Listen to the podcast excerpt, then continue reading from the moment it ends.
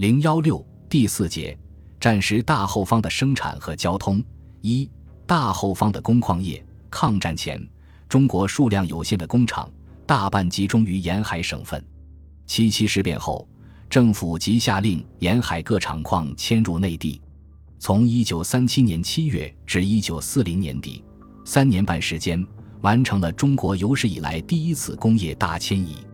其中，上海迁出之民营工厂共一百四十六家，机料一万四千六百余吨，技工两千五百百余名，成效颇著。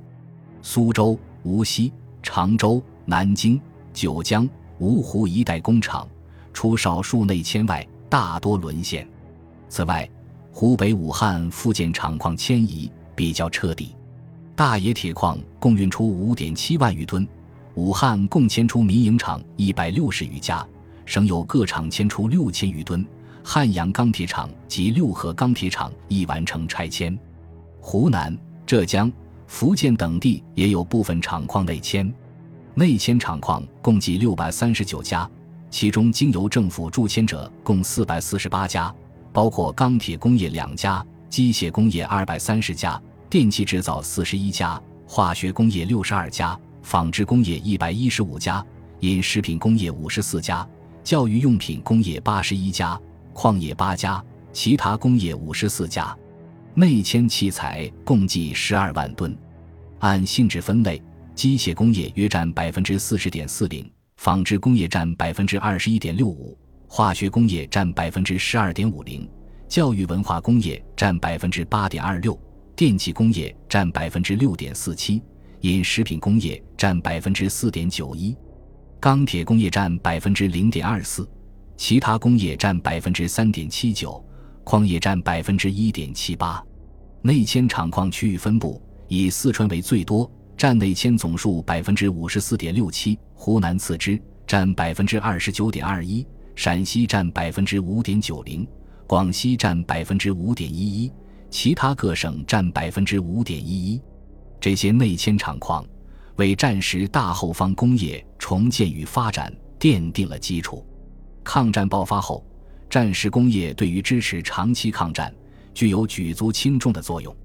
战时工业建设负有四个基本任务：第一，增加军需原料和制品的生产，以提高国防能力。第二，增加出口物资的生产，以提高对外的支付能力；第三，增加日用必需品的生产，以安定人民的生活；第四，发展基本工矿业，以奠定工业化的基础。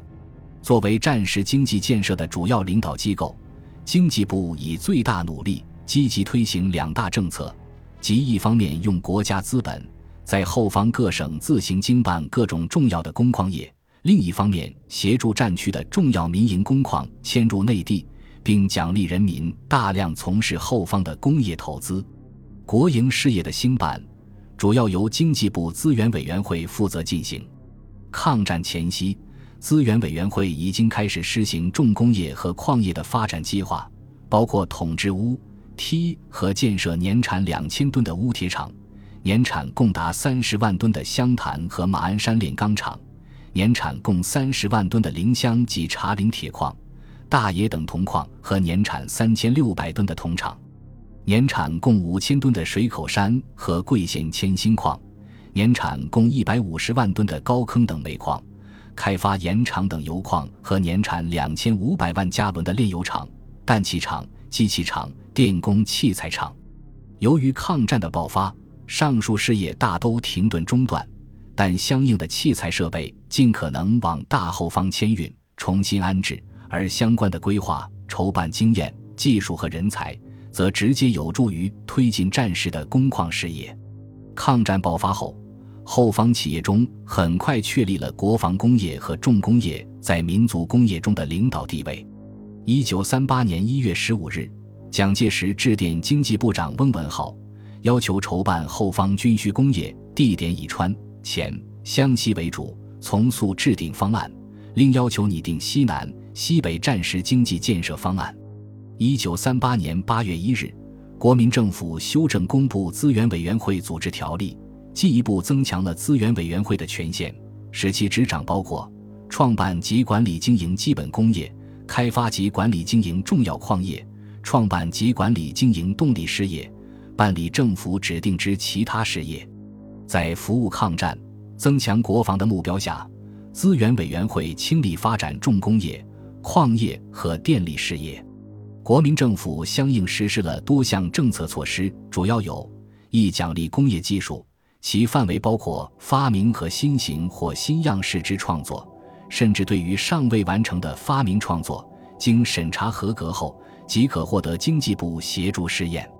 二、厘定工业标准，先后成立医药、器材、化工、机械、电工、矿业等工业标准委员会。审定颁布相应的工业标准。三、扶助民营事业，包括贷助资金、供应材料、训练技术员工、订购机器成品等。四、扩充电力事业，包括筹设国营电厂、协建民营电厂、督导自用电厂等。为扶助后方关系国防民生之重要工矿业的发展，国民政府还于一九三八年十二月颁布了。非常时期工矿业奖助暂行条例，奖助方法包括保息、补助、减免出口税及原料税、减免转口税及其他地方税捐、减低国营交通事业运输费、提供低利贷款等多种方法。经过四年，大后方的工矿业有了较大的发展。一九三八年，后方各省新增了四十家工厂；一九三九年新增四百六十六家。一九四零年新开工五百八十九家，一九四一年新增八百四十三家，到一九四二年，大后方各省共有三千七百家工厂，资本总额达二十亿余元，工人约二十四万人，动力约十四万马力。其中，属于重工业范围的厂家约占工厂总数的百分之三十五，资本额则占了百分之五十左右。到一九四零年底时。资源委员会已设或筹设的工矿业已达七十余个单位，其中已较有规模者，即工业二十九个单位，矿业二十二个单位，电气二十个单位。工业方面特别注重机械、电气、冶炼、化学等基本部门；矿业方面特别注重开发和国防及易货有关的资源，如煤、铁、石油、铜、钨、锑、锡、汞等。电业方面，则特别注重后方各新兴工业中心的动力的供给，数机动力的发展可以和整个的工业化之推进密切配合。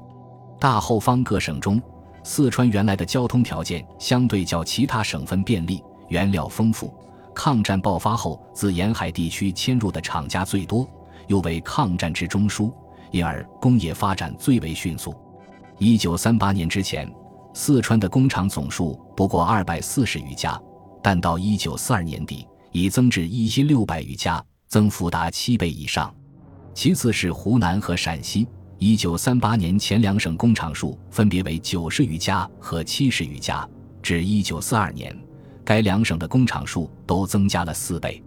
此外，云南、贵州、甘肃等省的工厂数亦有很大的增加。在后方各省的工厂总数中，四川约占百分之四十四，湖南占百分之十三点三四，陕西为百分之十点二四，广西为百分之七点七七，甘肃为百分之三点六九，贵州为百分之二点九八，云南为百分之二点八二。在国统区的工业资本总额中，四川约占百分之五十八，云南占百分之十点八，广西占百分之七点八九。陕西占百分之五点四三，浙江占百分之四点七一，湖南占百分之三点九一，甘肃占百分之三点一九，贵州占百分之三点三八。总之，以四川为中心，大后方各省工业的发展，已经改变了战前的中国工业布局。在抗战爆发后的四年里，后方工矿业各个行业之间。甚至每个行业的各个部门之间发展的具体情况也有所不同。采掘冶炼业，煤是战时后方各省交通和工业最急需的燃料。在整理旧矿的同时，开发了不少新矿。一九三八年上半年，平汉线北段各煤矿相继失陷之前，国民政府有关部门即尽量将采掘设备拆迁，移用至后方各矿。如曾将中孚公司之设备迁用于湖南湘潭，湖北大冶、江西萍乡、四川天府等煤矿。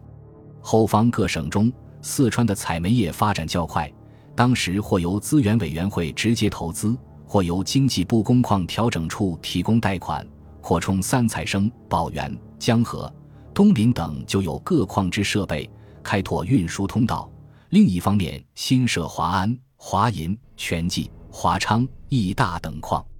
一九三八年，四川省产煤不过一百四十万余吨，一九四零年即增至二百七十九万余吨，两年中增幅即达百分之一百。其他各省的煤业也得以改造扩建和新建。云南的明良煤矿扩建为明良公司，所产煤用于昆明制工厂和滇越、叙昆两路，又开办了移民煤矿，从事炼焦。在贵州。将驻东煤矿改组为贵州煤矿公司，开采驻东和临东煤田。湖南、广西、江西、西康等省的煤矿，也在资源委员会和各该省政府的协作支持下，有了明显的发展。在西北地区，一方面由陇海铁路局与陕西省政府合作开发潼关煤矿，以满足陇海路行车对煤的需求；另一方面，经济部投资协助陕西白水、蒲城、陇县等地煤矿改进产运，在甘肃投资开采永登煤田。从整个后方地区来看，煤的产量有较稳定的增产。一九三八年产煤四百七十万吨，一九三九年为五百五十万吨，一九四零年达五百七十万吨，一九四一年增至六百万吨，一九四二年则达六百三十一万余吨。资源委员会系统的煤矿产量则有较大幅度之提高，一九三七年为两万吨，一九三九年增至十九点二万吨，一九四一年达五十一点七万吨。本集播放完毕，感谢您的收听，喜欢请订阅加关注，主页有更多精彩内容。